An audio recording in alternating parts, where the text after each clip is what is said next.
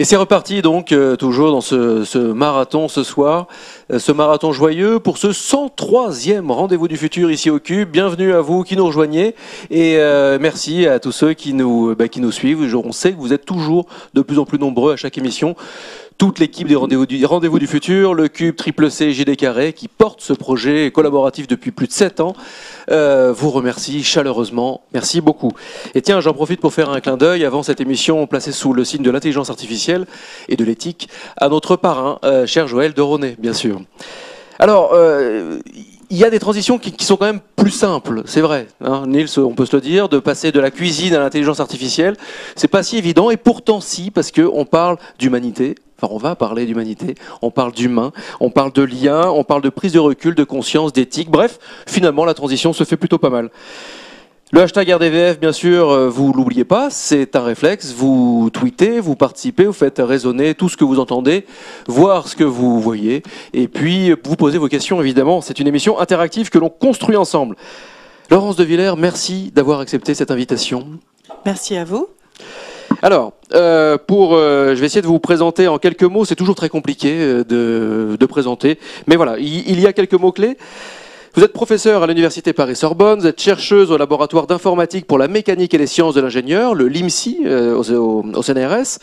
Vous êtes auteur des robots, de Des robots et des hommes, mythes, fantasmes et réalité. Nils, est-ce que tu peux montrer le, livre à la caméra, s'il te plaît? J'ai oublié le mien. Voilà, la, caméra ici, voilà, on le, on le, on le voit bien. C'est aux éditions Plomb et vous participez au conseil scientifique du département de recherche humanisme numérique du Collège des Bernardins également, que nous saluons. Ce qui vous anime, vous, c'est l'exploration avec le public des dimensions affectives et sociales dans les interactions humain-machine. Mais ce qui vous anime aussi, c'est de parler de cette fameuse éthique dont on va parler, de cette humanité qu'il y a derrière la machine, et qu'en gros, de rappeler que oui, il y a des tuyaux, et puis il y a aussi de l'humain derrière. N'oublions pas, c'est ce qui fait également une transition avec euh, ce que nous a, ce que nous a dit Alain Ducasse euh, tout à l'heure. Alors moi j'ai un petit jeu avant de vous proposer euh, le jeu de Nils. Euh, j'ai un petit jeu, c'est le jeu des questions courtes, réponses simples. Qu'est-ce que vous répondez à un enfant de 8 ans quand il vous demande euh, qu'est-ce que tu fais dans la vie? Je fais de la recherche, j'essaie de comprendre comment l'humain réfléchit à des émotions et j'essaie de simuler euh, ces façons de, de réagir de l'humain à travers une machine. Là, un enfant de 8 ans, il comprend. Oui, il me demande comment tu fais? Alors, comment tu fais? Parce que faire de la recherche, d'accord, bah alors ben, comment la recherche? Alors, euh, un chercheur, c'est déjà quelqu'un qui lit beaucoup. Parce qu'on n'est pas tout seul à faire de la recherche. Donc, évidemment, il faut être au courant de toutes les avancées qui existent partout dans le monde. Ensuite, il faut se poser des questions. Alors, la question peut être, euh, qu'est-ce qu'une émotion? Première question, si je travaille sur la reconnaissance des émotions. Et là, je vais essayer d'appréhender à travers différentes théories qui viennent des philosophes, des psychologues. Hein, c'est un sujet, l'émotion, qui a été étudié de façon pluridisciplinaire par différents acteurs. Alors, qu'est-ce que les informaticiens ont à faire là-dedans? Eh bien, c'est essayer de détecter l'expressivité émotionnelle et non pas les émotions qui sont cachées. Donc, à l'enfant de 8 ans, je vais essayer d'expliquer que dans ma voix, par exemple, quand je me mets en colère et je dis c'est pas bien du tout ce que tu as fait, qu'est-ce que j'ai fait? J'ai monté le ton de la voix, l'énergie est plus forte et je parle plus vite. Eh bien, ces différents critères, je vais essayer de les extraire automatiquement dans le signal vocal à travers une machine. Et la machine ensuite, si elle a vu beaucoup de gens se mettre en colère et beaucoup de gens qui avaient peur ou qui étaient joyeux, eh bien, elle a des données et on va nourrir un algorithme de ces données pour essayer de différencier euh, le, sur un nouveau euh, signal si la personne a plutôt peur, est plutôt en colère ou est plutôt joyeuse. Très bien. Cette, cette, euh, cette question n'a l'air de rien, mais c'est un clin d'œil à André Brahi que, que, nous avions eu ici. Il était assis à votre place. Et lui, ce qu'il nous disait, c'était que le but de sa vie, et euh, visiblement, il essayait toujours de le parfaire et de l'atteindre, ce but. C'était de pouvoir expliquer son métier à un enfant de 7 ans. Lui, c'était 7. Moi, je me suis dit 8, c'est peut-être un niveau. 7 ans, et il fallait, lui, il fallait qu'il explique euh, la physique, euh, il fallait qu'il explique Saturne, il fallait qu'il explique Cassini. Et c'était pas simple. Et il n'y arrivait pas. Et il cherchait, il cherchait, il cherchait toute sa vie pour expliquer à un enfant de 7 ans Alors moi, c'est pas l'objectif de mes recherches de l'expliquer à un enfant de 7 ans. Mais par contre, euh, je pense que c'est essentiel que les chercheurs euh, aient quand même un objectif de ce type-là. Ils doivent pouvoir parler à des gens qui sont dans le même domaine d'expertise, à un niveau de précision très très fin, et euh, en pouvant évaluer aussi les systèmes qu'ils mettent en œuvre.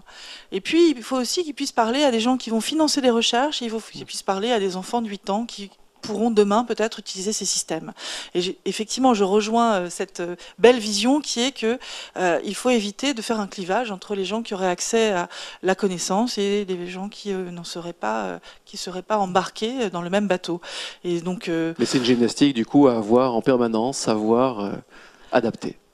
Oui, alors euh, pendant toute ma vie, j'ai plutôt parlé à des chercheurs, jusqu'à ce que je me rende compte que ces machines euh, qu'on était essayé de mettre en œuvre, puisque je travaille sur la détection des émotions et les dialogues humain-machine, qu'on essaie de mettre en œuvre à, travers des Google Home ou euh, des agents conversationnels, donc ces chatbots, agents conversationnels, ou des robots sociaux qui pourraient assister des personnes âgées, eh bien que ces machines avaient un fort pouvoir de manipulation Dès lors qu'on détectait les émotions des gens, on pouvait euh, faire de l'empathie, on pouvait leur dire vous êtes formidable, et que euh, ça c'était un champ d'action fort pour euh, les industriels qui allaient surfer sur tous ces sujets.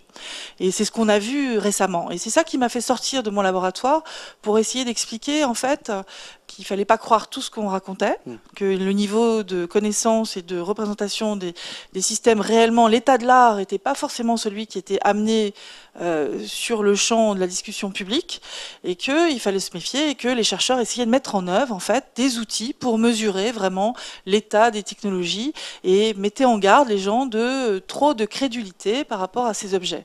Et en même temps, il fallait pas en avoir peur parce que ce n'était pas non plus des démons ni Frankenstein qu'on était en train de mettre à travers ces machines on en est bien incapable. Niels, Niels Adosmanov, président du Cube. Alors je crois qu'on a déjà tous pu voir que Laurence de Villers est quelqu'un de passionné, passionnante et passionné. Alors vous avez des fans, hein. il y a quelqu'un qui m'a envoyé un SMS qui a dit euh, De Villers va tout décoiffer. Voilà, il y a des gens qui vous suivent. Alors, et justement, je reviens au côté euh, passionné. On avait eu l'occasion de euh, discuter de votre livre il y a quelque temps, et vous m'aviez dit je l'ai écrit parce que je, suis en colère. De quoi êtes-vous en colère? Et est-ce que ça s'est calmé depuis le livre ou pas? Alors, euh, tout d'abord, je vais faire référence à Spinoza, finalement notre conatus, hein, ce qui nous donne un appétit de vivre, ce qui nous fait faire des choses, hein, qui nous envoie sur la planète Mars, ou nous fait euh, accomplir des choses qu'on n'avait pas idée, euh, eh bien, ce sont les émotions. Ce sont les faits de se mettre en colère ou d'avoir peur pour quelqu'un. Hein, euh, mhm. et c'est souvent ça, en fait, les, les, les moteurs.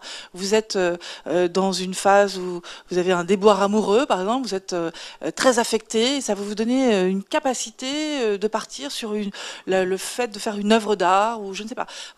Les émotions sont des stimulants euh, de euh, d'essayer de, se dépasser quelque part. Bon, alors je ne dis pas que je me suis dépassée en écrivant ce livre, mais c'était pas mon objectif premier d'écrire un livre qui était euh, plus pour une large audience, en essayant d'expliquer un peu de façon imagée les soucis qu'on pouvait avoir en mettant en œuvre ces, ces, machines affectives dans la vie de tous les jours.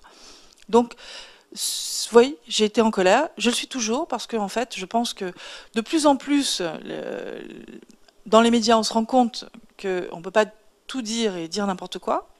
Mais on est encore très peu de scientifiques à être présents quand même sur euh, la scène de la discussion. Et euh, les gouvernants sont encore euh, très peu en capacité de comprendre quand on, on les envoie sur quelque chose de, qui est pas du, des fausses news, mais qui n'est pas forcément avéré, et puis de quelque chose qui a une réalité vraiment scientifique. Et, ça, euh, ça ne s'apprend pas comme ça. Ça veut dire qu'il faut euh, étayer euh, sa compréhension en prenant des avis de scientifiques autour de soi. Et pourtant, ça a un petit peu progressé avec Villani et son. Bien sûr. Il y, a des choses qui se passent dans, dans, la prise de conscience des dirigeants, des politiques, etc., ou des grandes entreprises sur ces sujets-là. Vous n'avez pas l'impression que ça évolue quand même? Ça évolue doucement.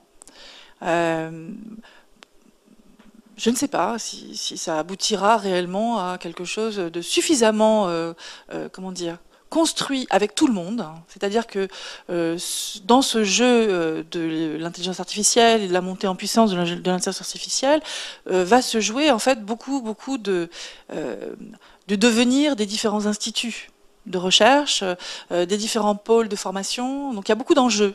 Et euh, dès qu'il y a beaucoup d'enjeux à la fois de pouvoir et financier, eh bien tout le monde essaie de gravir la montagne plus vite que l'autre, au lieu de s'allier. Et cette, Moins de coopération. Enfin, vous dites que ce qui manque, c'est la coopération. J'espère qu'elle sera au final à l'arrivée de tout ceci. Voilà, j'espère vraiment. C'est la coopération entre le CNRS, l'INRIA, l'ANR, enfin les différentes institutions Oui, c'est euh, évident que si on veut être euh, euh, en capacité de répondre à la performance qu'on voit outre-Atlantique, aux États-Unis, en Chine, il faut qu'on soit tous liés et assez forts et qu'il n'y ait pas des problèmes d'ego. C'est-à-dire qu'on monte en capacité ensemble sur la formation, sur l'acceptation et la confiance que les gens auraient de ces machines et sur le savoir-faire des chercheurs en groupant les efforts, quoi, avec une trajectoire, une vision. Or, cette vision, euh, je ne la vois pas encore euh, tout à fait construite. Euh, ce que fait Cédric Villani est formidable. il a écouté un grand nombre de chercheurs. Hein. C'est effectivement, il est en capacité de prévoir les enjeux. Maintenant, est-ce que il ne sera pas tout seul à décider. Qu'est-ce qui va être décidé vraiment? Est-ce qu'on va mettre suffisamment d'argent sur la table pour comprendre qu'il faut aussi construire à un moment donné et risquer? Hein? On a du mal en France à risquer sur des enjeux scientifiques, alors qu'on a un terreau de scientifiques important. On a du mal à faire du transfert entre les laboratoires et euh, l'industrie. Pourquoi? Parce que c'est un pas de géant à faire de temps en temps. Ce qu'on prouve en laboratoire est une première étape. Et la deuxième étape, où est-ce qu'elle se fait? Elle se fait en ce moment dans certains centres euh, de, qui montent en compétences là-dessus, mais il n'y en a pas assez, et c'est pas assez agile. Et, alors, euh, est-ce que c'est pas déjà foutu? Enfin, je non, non, mais quand on quand on regarde, quand même quand on regarde en France, euh, je crois que, vous me corrigerez si je me trompe, mais je crois qu'on a en gros 13 000 euh, chercheurs en intelligence artificielle, tout confondu. Euh, si vous prenez Huawei en Chine, ils en ont 10 000 à eux tout seuls. Est-ce que dans ce... Vous parlez de euh, compétitivité Est-ce que dans ce secteur-là, qui est un secteur hyper ultra euh, compétitif aujourd'hui, puisque toutes les grandes plateformes aujourd'hui sont sur l'intelligence artificielle, est-ce que la France, même avec ses 13 000 chercheurs qui se mettraient à collaborer ensemble, euh, y arriverait? Est-ce que c'est pas au ah, niveau européen aussi C'est européen. que ma réponse était celle-là.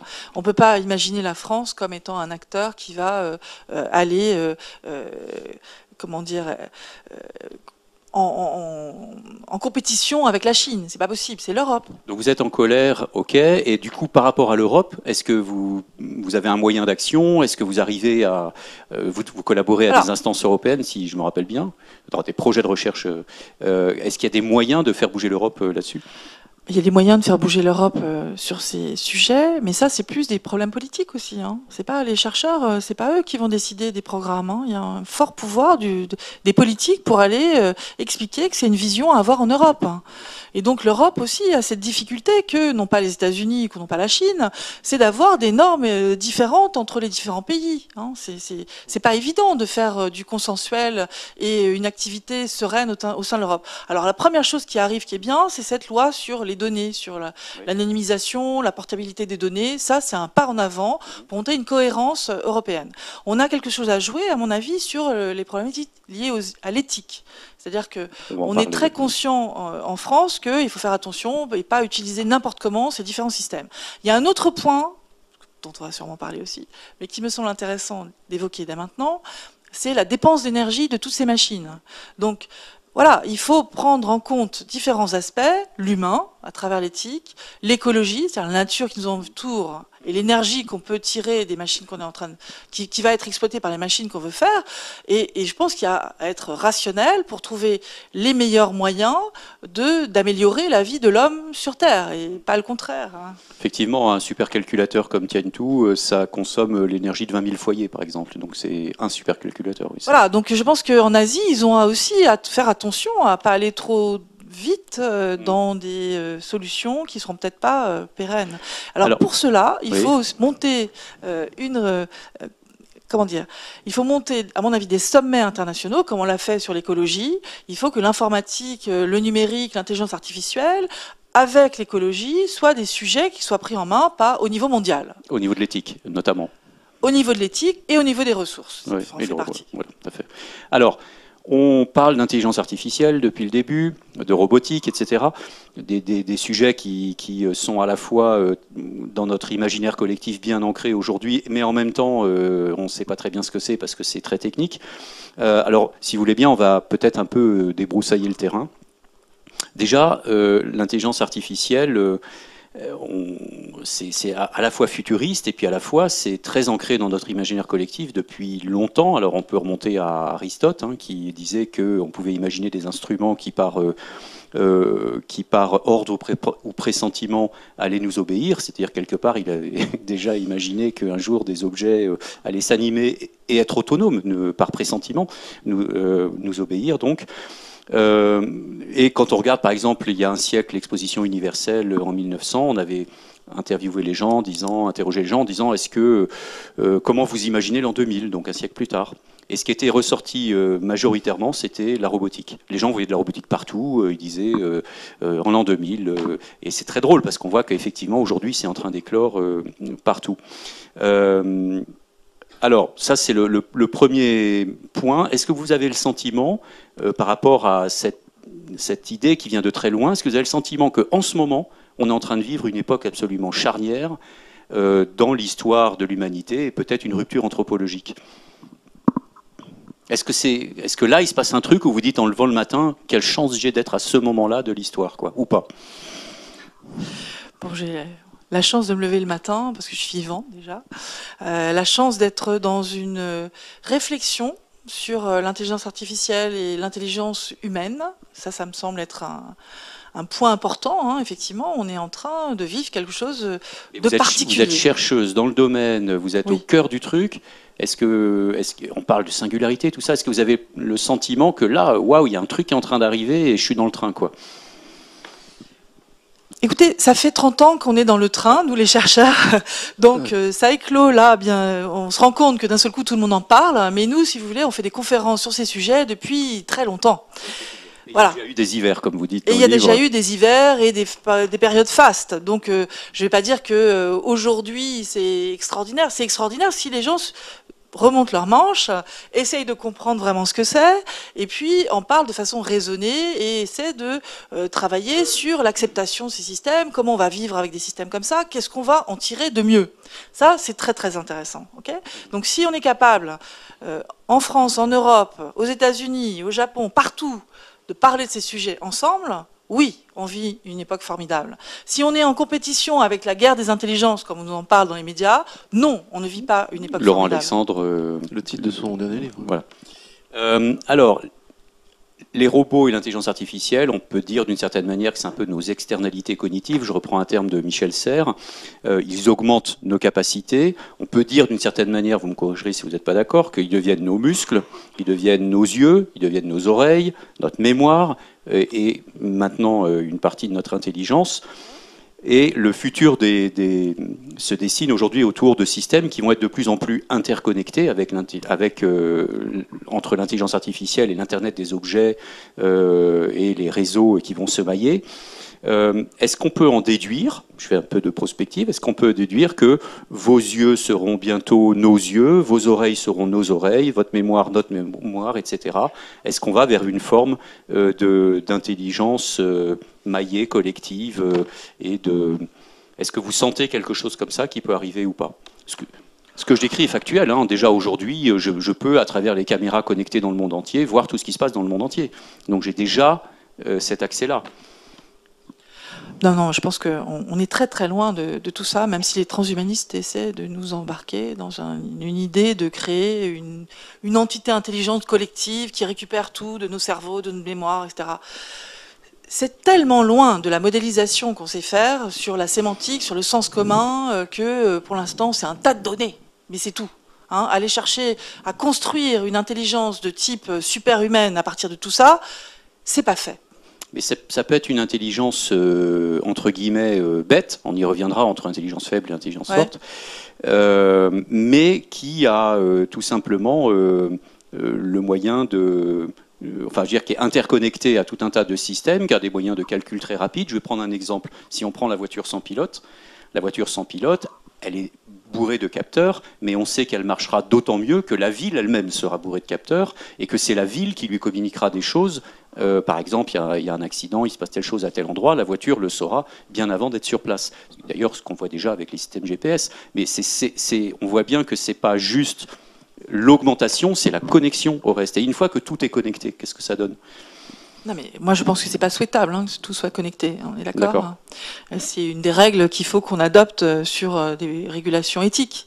Parce que euh, j'ai écrit un scénario de fiction, comme j'ai fait dans ce livre, j'en ai écrit un autre dans Oui demain sur tout est hyper connecté, les objets décident pour moi. je prends un verre de champagne, j'ai une puce sous cutanée, mon robot m'amène à manger, me dit vous avez bu, il faut absolument manger.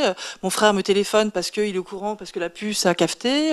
le frigidaire est au courant. Enfin, c'est bon quoi. On va vivre un enfer et les objets vont décider de prendre un rendez-vous pour moi chez le médecin le lendemain parce que j'ai pris un verre de champagne. Bon, mais moi c'est pas le monde que je souhaite et vous avez raison, la voiture connectée doit parler avec les autres voitures et doit avoir des signaux qui viennent de la ville. Mais on n'est pas obligé de tout connecter en même temps. Et puis, il est raisonnable de penser qu'il ne faut pas mettre toutes les données d'un humain au même endroit. Sinon, qu'est-ce qu'on devient si on n'est plus qu'un tas de données euh, extérieures? Et puis, d'autre part, les données, on en parle comme étant le pétrole, le Graal, etc. Euh, moi, j'ai envie de dire, tout ça, c'est du passé, c'est les données d'avant. Alors, il ne faut pas négliger le fait qu'on puisse avoir des systèmes extrêmement performants qui apprennent d'images pour euh, trouver des cancers. Euh, il y a des choses extrêmement intéressantes. Mais il y a aussi le fait que ces données sont du passé et que qu'est-ce qui peut se passer demain est peut-être pas prévu. Hein, c'est peut-être pas le, monceau de données que j'ai eu avant qui va me permettre de comprendre ce qui va se passer demain. Donc, il faut rester quand même mesuré sur cette idée de je collecte partout et tout ça crée une intelligence. C'est pas vrai. Demain, il peut arriver qu'on trouve une idée exceptionnelle sur les choses qu'on n'a pas du tout vues avant et qui va nous faire changer notre point de vue. Donc, voilà, c'est juste pour dire attention à ça. Et je vais revenir un peu sur la, ce que vous aviez dit avant, parce que tout ça est nourri de la science-fiction. Hein, quand on parle d'hyperconnectivité, on est dans Matrix ou on est de je ne sais pas dans quel film. Donc la science-fiction précède toujours la science. Et en termes de robotique et d'intelligence artificielle, on a été gâté parce qu'on a eu énormément de travaux. Donc on devrait s'en servir pour comprendre un peu mieux. Alors en plus, en Europe, on a euh, des euh, mythes fondateurs qui sont des mythes plutôt euh, pessimistes. C'est-à-dire que ce sont à chaque fois des systèmes, si on parle de, la, du, golem par exemple, qui vient des mythes qui était développé à Prague, euh, donc euh, euh, par un rabbin. C'était l'idée de construire une créature qui allait aider son peuple juif à avoir moins, à être moins torturé, à être moins embêté par la population à l'époque, et qui au final va se rebeller contre son maître quelque part et avoir un, aspect euh, très euh, euh, dévastateur, négatif. Et donc il le désamorce en enlevant le E de émettre qui donnait la vie pour faire maître qui veut dire mort, qui veut dire mort. Bon, ce sont des mythes. Mais là-dessus, Frankenstein, il y a eu plein de littérature, de films autour de finalement ces créatures faites par l'homme ou les dieux au départ et qui se transforment contre leur créateur. Donc on vit dans cet imaginaire. Donc on a l'impression qu'à chaque fois, euh, tout ce qu'on va créer, enfin en science-fiction, que ce soit un être artificiel ou que ce soit de l'hyperconnectivité, est forcément voué à euh, un drame derrière. Euh, bon, donc je pense qu'il faut rester raisonnable. Un, c'est difficile et c'est, ça va prendre énormément d'énergie de tout connecter. Hein. Quand on parle par exemple de la blockchain, c'est très bien dans l'idée, mais, mais c'est extrêmement euh, mauvaise pour la planète, cette idée.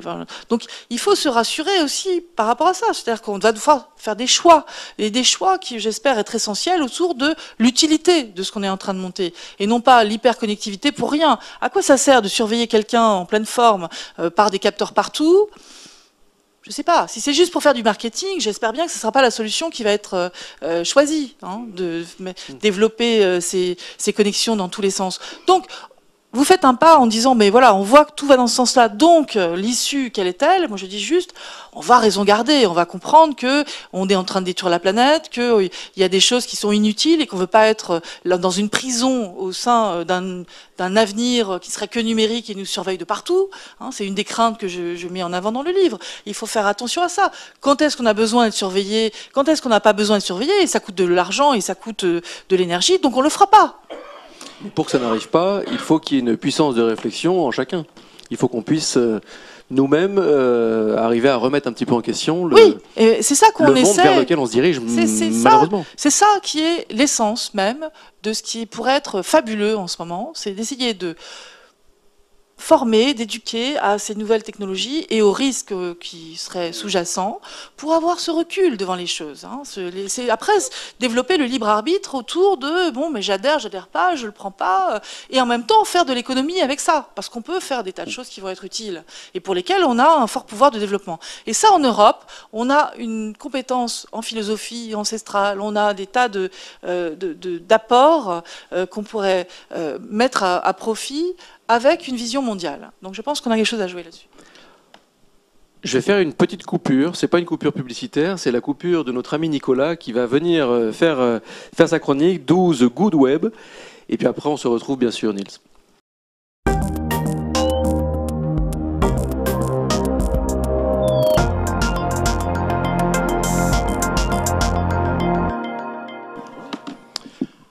Nous avons vu lors du précédent rendez-vous du futur avec euh, Alain Ducasse et Christian Régoubi que l'alimentation était un allié précieux pour entrer dans la civilisation de l'empathie.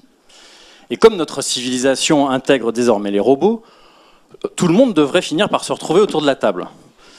L'occasion idéale pour que l'empathie envers nos nouveaux compagnons atteigne des sommets. Mais les robots mangeurs, ça existe? En 1998, l'Université de Floride publie ses premières recher- recherches sur un gastropode, un gastrobot, pardon, capable d'ingurgiter les ingrédients lui permettant de produire son énergie lui-même. Un peu comme une tondeuse qui se nourrirait de l'herbe qu'elle coupe pour se propulser. En 2003, la société américaine RTI présente le projet ITER, un robot autonome qui pourrait effectuer de longues missions sans réservoir ni batterie grâce à sa capacité de produire de l'énergie à partir des ressources de son environnement. Mais voilà qu'une rumeur se répand sur le fait que dans le cadre d'un usage militaire, ces robots pourraient se nourrir de cadavres humains. Uniquement euh, les ennemis, bien sûr. Et malgré le démenti de Cyclone Power, le constructeur du moteur à combustion, les fantasmes vont bon train.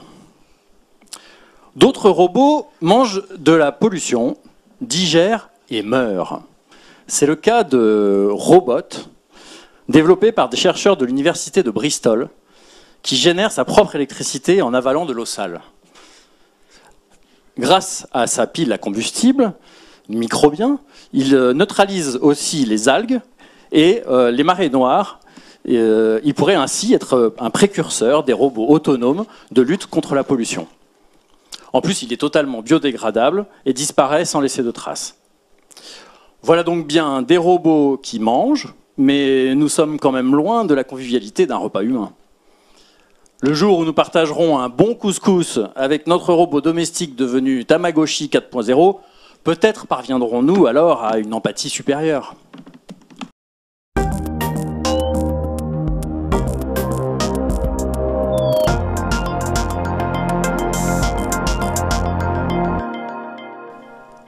Merci beaucoup Nicolas et bravo pour cette euh, bonne transition du coup entre les deux thématiques de cette soirée.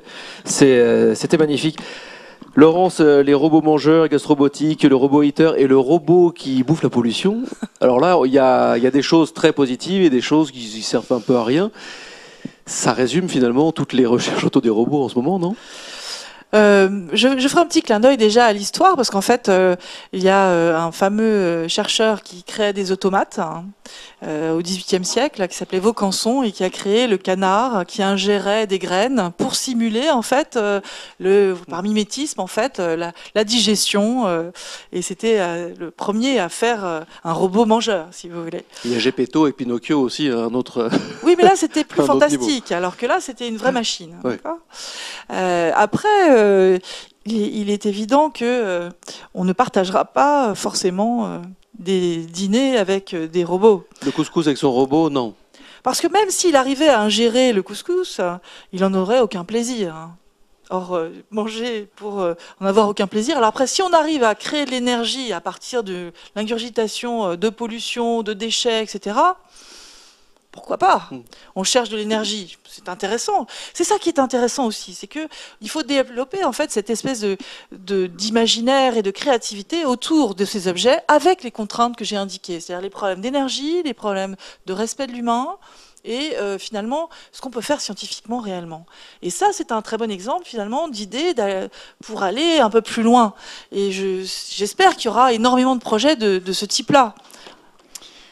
Alors moi j'étais un peu nourri à la science-fiction, j'ai la chance d'avoir euh, en face de moi une chercheuse experte en intelligence artificielle et robotique, alors je vais quand même poser la question que tout le monde se pose.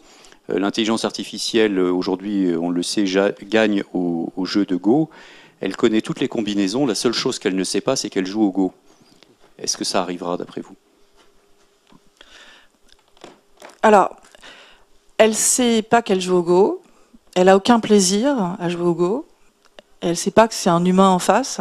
Elle sait que, ce qu'on lui a dit en fait. Donc si on lui a dit quelque part que hein, elle joue au Go, elle le saura.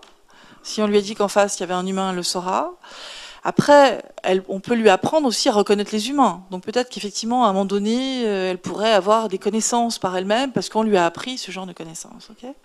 Mais ce que je disais qui était essentiel tout à l'heure sur les émotions, c'est que je pense que le plaisir intrinsèque que l'on ressent dans sa chair en tant qu'humain, on en est très très loin sur une machine. Mmh, mmh. Il faudrait à ce moment-là mettre un système capable de- d'appréhender euh, ces, ces- ces in- ces informations, euh, sûrement pas par des euh, combinaisons binaires ni par euh, euh, ce qu'on sait faire actuellement. Donc voilà, là il y a un énorme vide pour répondre euh, oui, demain la machine pourra être aussi intelligente que l'homme, il pourrait euh, euh, voilà. On- Donc, donc le, Je dis l'humain n'est sais pas un rien. ensemble d'algorithmes biochimiques euh, comme on en entend de temps en temps. On peut l'entendre, mais c'est euh, d'une complexité énorme. hein. Oui. C'est-à-dire qu'on ne sait pas encore l'expliquer sur le naturel, et comment on pourrait le modéliser si on ne sait pas l'expliquer, ce que c'est que le substrat de la pensée, par exemple. Mhm. C'est dynamique, ça naît euh, de euh, euh, circuits neuronaux qui reçoivent de l'information en même temps, et il y a un côté dynamique sur un substrat qu'on ne connaît pas. Donc, pour l'instant, comment pourrait-on euh, le modéliser? Il faut faire attention. Ce qui se passe, c'est que l'idée n'est pas de reproduire un humain, mais de donner des capacités à une machine de faire des choses que font les humains pour les soulager dans certaines tâches. Donc, c'est faire un avion et pas faire voler un avion avec des ailes d'oiseau. Et c'est- quand même faire mieux euh, que les humains. C'est Oui, là alors- où justement il y, y a des confusions qui peuvent se faire. C'est pas faire ce que fait l'humain, c'est faire mieux que l'humain dans. Non, non, ça pourrait être faire ce que fait l'humain pour le décharger d'une certaine tâche euh, fastidieuse, répétitive.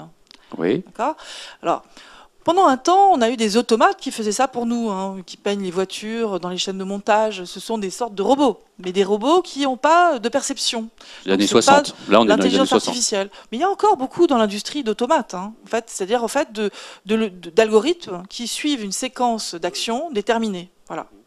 Maintenant, la grande rupture, c'est l'apprentissage machine à partir de données et non plus à partir de la spécification d'une fonction à reproduire.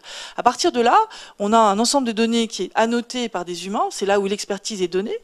Donc dans les années 90, les systèmes les plus en vogue étaient des systèmes experts où l'humain mettait l'expertise de façon explicite dans des règles. En 2000, on travaille sur de l'apprentissage machine où on peut créer des règles à partir d'un ensemble de données à travers euh, différents algorithmes et où on peut aussi utiliser ce qu'on appelle les réseaux de neurones, qui sont une simplification finalement de neurones mis euh, en architecture, euh, connectés ensemble. Et on a prouvé qu'on arrivait à des performances extrêmement intéressantes avec ces outils. Maintenant, de façon théorique, on ne sait absolument pas dire mathématiquement pourquoi ces systèmes sont aussi performants.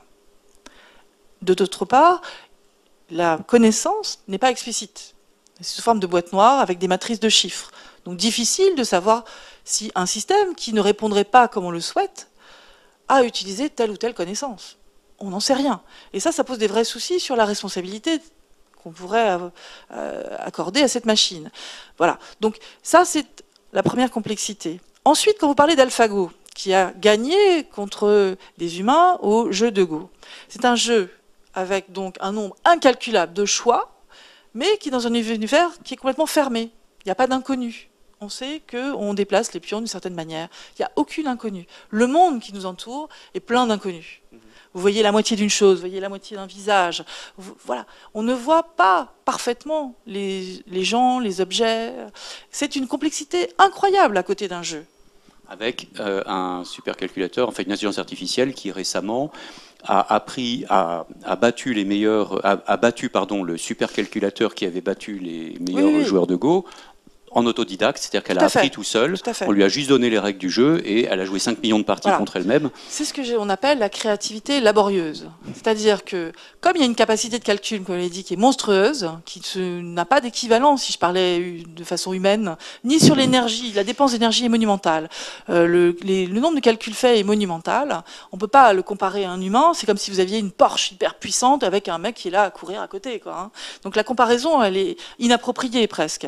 Maintenant, c'est vrai que en mettant, en développant ces algorithmes qui combinent du deep learning, c'est-à-dire des réseaux de neurones à couche profonde, plus d'autres systèmes algorithmiques qui essayent par essai-erreur, comme ferait un enfant, mais finalement pas du tout comme un enfant, on arrive à créer des systèmes qui peuvent apprendre à se comporter de façon encore plus poussée qu'un adulte, qu'un humain. Alors juste pour revenir là-dessus, j'ai eu la chance de discuter avec Fan Hui, qui était un jeune chinois qui a entraîné le système euh, AlphaGo, de DeepMind AlphaGo.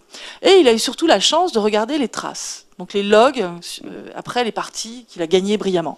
Et il a regardé ces coups magiques dont on avait parlé, c'est-à-dire que l'humain n'aurait pas joué. Et il m'a dit, voilà, moi, euh, c'était des coups, j'aurais pas joué parce que je raisonne jamais à cette profondeur-là. Et je lui ai dit, mais à quelle profondeur vous raisonnez vous, sur une anticipation de coups? Et il m'a dit 50 coups, ce qui est monumental. C'est monstrueux. Monstrueux, mais pas du tout monstrueux, génial. Mais donc, il a, il, tout son apprentissage a été de faire beaucoup, beaucoup de parties de Go. Depuis ses 8 ans, il était repéré pour, comme étant quelqu'un qui avait ses capacités de mémorisation. Et donc, il a développé ça. Et ce qu'il me disait, c'était qu'il faisait sur un nombre de, de coups très faible. Alors que la machine le faisait à 63 coups, les meilleurs coups, et sur un nombre incalculable de choix mis en entrée. Mm. Et donc cette euh, possibilité d'aller chercher et de calculer toutes ces solutions est inaccessible à un cerveau humain. Et là, les machines sont meilleures que nous. Mais il n'y a pas que là, elles sont meilleures que nous en perception. L'oreille humaine, par exemple, mm. ne perçoit pas les sons très bas ou les sons très hauts. La machine peut le faire. Mm. Si vous êtes âgé et que vous perdez en audition, la machine pourra entendre et vous prévenir de danger bien mieux qu'un humain. Il y a ce fameux test euh, du jeu Shifumi, vous savez, euh, pierre, feuille, ciseaux, où en fait euh, une machine gagnait à, à, tous les coups, même contre les meilleurs, parce qu'il paraît qu'il y a des tournois de Shifumi. Euh, et, et, pourquoi elle gagnait à tous les coups dans 100% des cas? C'est tout simplement parce qu'elle voyait à 60 images secondes et que donc euh, l'humain, voilà, avant d'avoir fait le geste, donc c'est de la triche. Les machines savent tricher. mais alors justement, fait forcément comme comme au poker. Mais si justement, c'est ce que j'allais dire, c'est qu'il y, a le coup du poker. Alors là, c'est différent parce que dans le jeu de Go, on est un jeu à découvert, on voit le jeu de l'adversaire. Dans le jeu de poker, on est, on voit pas le jeu de l'adversaire et il faut bluffer. C'est le principe du poker pour gagner. Il faut mentir. Et la machine gagne encore contre les joueurs de poker. Là, on commence à rentrer dans un truc plus. Elle gagne contre un joueur. Elle gagne pas contre hmm. l'ensemble de un ensemble de joueurs. Enfin, c'est ce que j'ai lu. Elle n'a pas gagné de tournoi encore à Las Vegas, quoi. Mais peut-être qu'on arrivera à lui donner des capacités d'intuition euh, liées à ce jeu, parce que là aussi, il y a des stratégies. Hein, on peut devenir meilleur hein, pour jouer au poker. Alors, moi, j'ai vu que vous étiez en train de voir comment on pouvait donner de l'humour à une machine. Là, ça va loin quand même. Alors, c'est toujours la même chose. On utilise des termes pour les porter sur la machine, la conscience, les émotions, l'humour. C'est de l'humour machine, ce que je vais donner. Et en plus, c'est dans un cadre très particulier. C'est quoi l'humour machine C'est des blagues de machine, quoi. C'est des blagues de machine, voilà. C'était, c'est la différence entre un automate et, euh, et des. Non, bon, entre un robot et euh, des spaghettis. Ils sont tous les deux automates. D'accord. C'est des blagues de robots. Excellent, j'ai même pas bien fait. Mais la tomate, c'est pas de saison. On l'a dit tout à l'heure avec Ducasse. Mais donc, en fait, ce qu'on cherche à faire à travers l'humour, c'est qu'on se rend compte que l'humour est un facilitateur d'interaction sociale. C'est-à-dire que de temps en temps, devant une situation un peu conflictuelle, une petite blague, même mauvaise, peut détendre l'atmosphère. Vous trouvez où la poster ou, quand la faire déjà, savoir si la personne en face aime les blagues, quel type de blagues. Donc c'est des choses comme ça qu'on essaie de tester avec des machines. Et puis surtout, on a beaucoup travaillé en fait sur l'interaction sociale et les rituels d'interaction. Et on s'est rendu compte que pour bien interagir avec quelqu'un, il faut qu'on respecte la face de l'autre, sa face sociale, c'est-à-dire comment il est reçu par les autres dans la société. Et si une machine vous pose des questions et vous savez jamais répondre, à votre avis, vous allez vouloir continuer à l'utiliser cette machine? Ben non.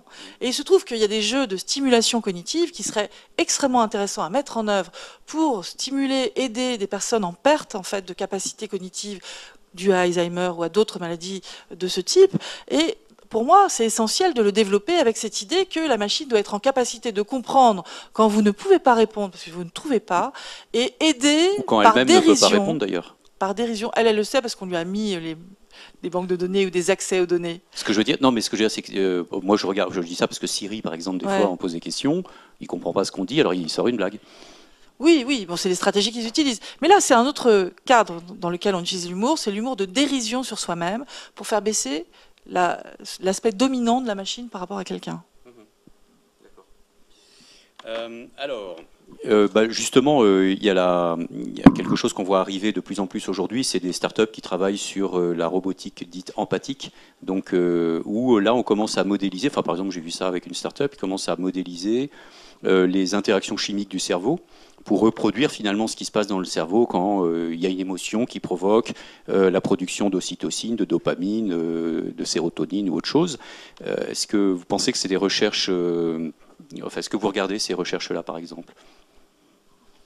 Alors en neurosciences, on commence à jouer euh, avec des choses comme ça. Euh, pour l'instant, euh, l'hybridation entre, alors si j'ai bien compris ce que vous avez dit, ce serait une hybridation entre des cellules vivantes et euh, Non, non, là, non, ça reste purement euh, virtuel. purement virtuelles. Euh, Voilà, mais, Bon, mais donc euh, c'est d'une simplification mortelle. Voilà.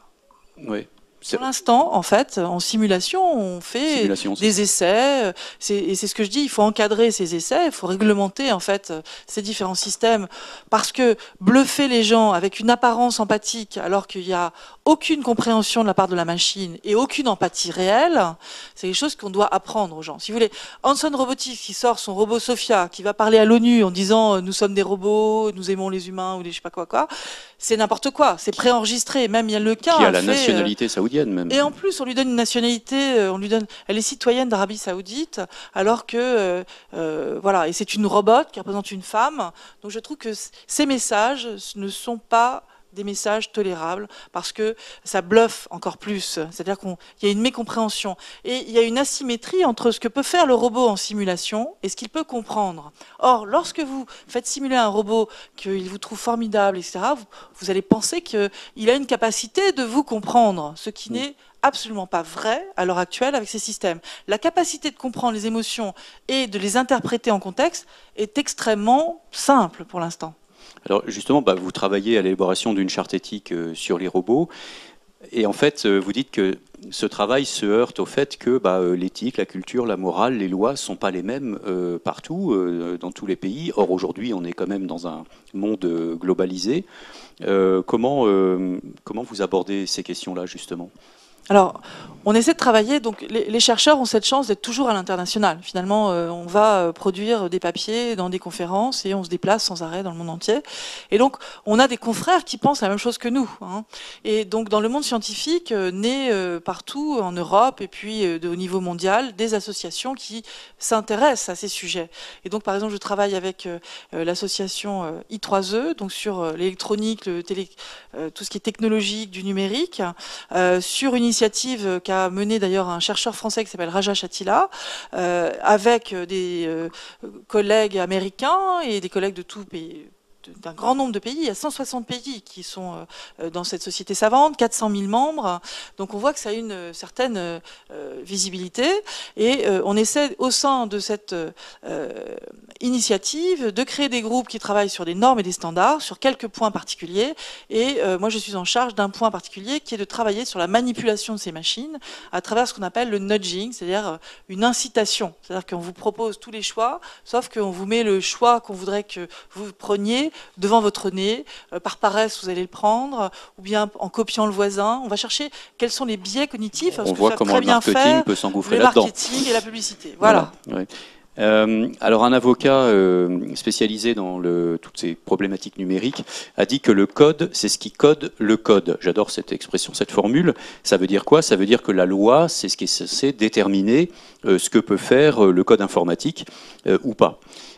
Mais ce qu'on constate, c'est que les entreprises euh, vont beaucoup plus vite que la loi, et ce sont souvent les conditions générales de vente qui régissent les usages euh, des innovations et donc qui devancent les lois. On peut prendre plein d'exemples, Uber, euh, Airbnb ou plein d'autres.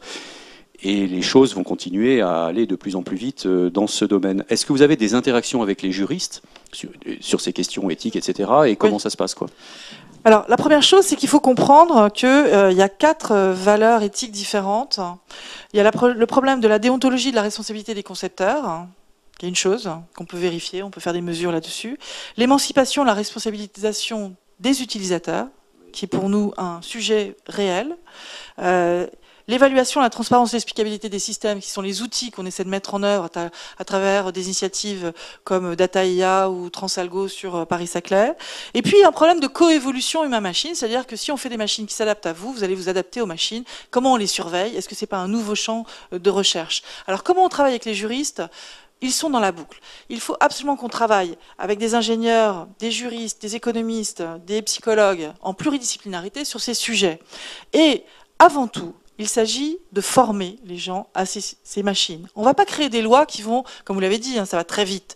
Ce qu'il faut créer, c'est de la compétence auprès de tout un chacun, des capacités de comprendre, on appelle ça l'empowerment, l'encapacitation, euh, pour que les gens soient capables de dire ça, j'en veux pas.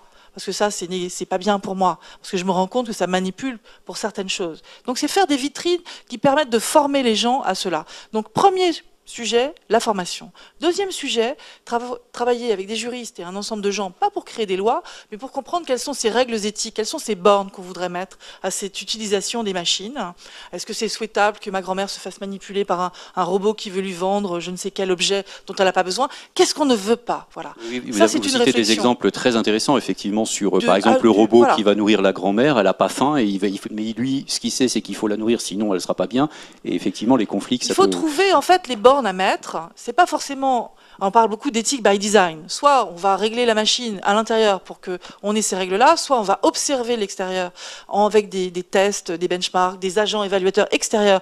On va essayer de piéger les comportements inadéquats de la machine.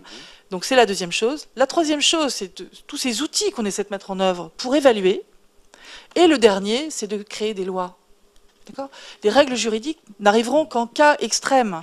Il faut avant tout former les gens. Et on a, à travers le BIA, par exemple, cette idée de créer un écosystème privé-public. Et moi, je, je suis avec d'autres chercheurs sur un groupe qui travaille sur l'éthique. Et c'est insuffler, en fait, euh, cette idée de culture éthique pour le monter en compétence aussi dans tous les grands groupes, dans, Oui, tous ce les que- grands groupes, dans toutes les sociétés. On en avait parlé ici avec euh, Rodolphe Gélin euh, lui-même, mais de l'autre côté, ce qui produit évidemment des robots, et finalement, euh, le champ est fantastique pour les constructeurs en ce moment.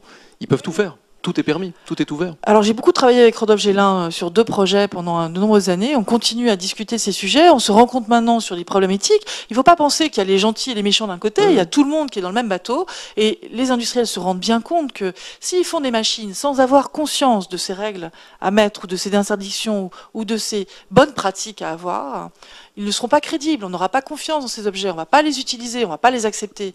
Et dans le monde entier, on devrait être en train de travailler sur ces sujets ensemble. C'est pour ça que je dis que c'est le moment de monter des sommets mondiaux sur ces sujets euh, d'éthique autour de l'intelligence artificielle loyale. Oui, parce que le... Une- Une dernière question, Nils. Oui, bon alors allons-y. Euh, vous dites euh, il, il serait souhaitable de ne pas brouiller les pistes entre le vivant et l'artificiel, mais euh, est-ce que c'est pas justement euh, le projet de la Silicon Valley? Est-ce que c'est pas le projet en Chine quand on voit le social credit system qui se met en place avec tous les grands Alibaba, euh, Huawei et tout qui sont dans le train?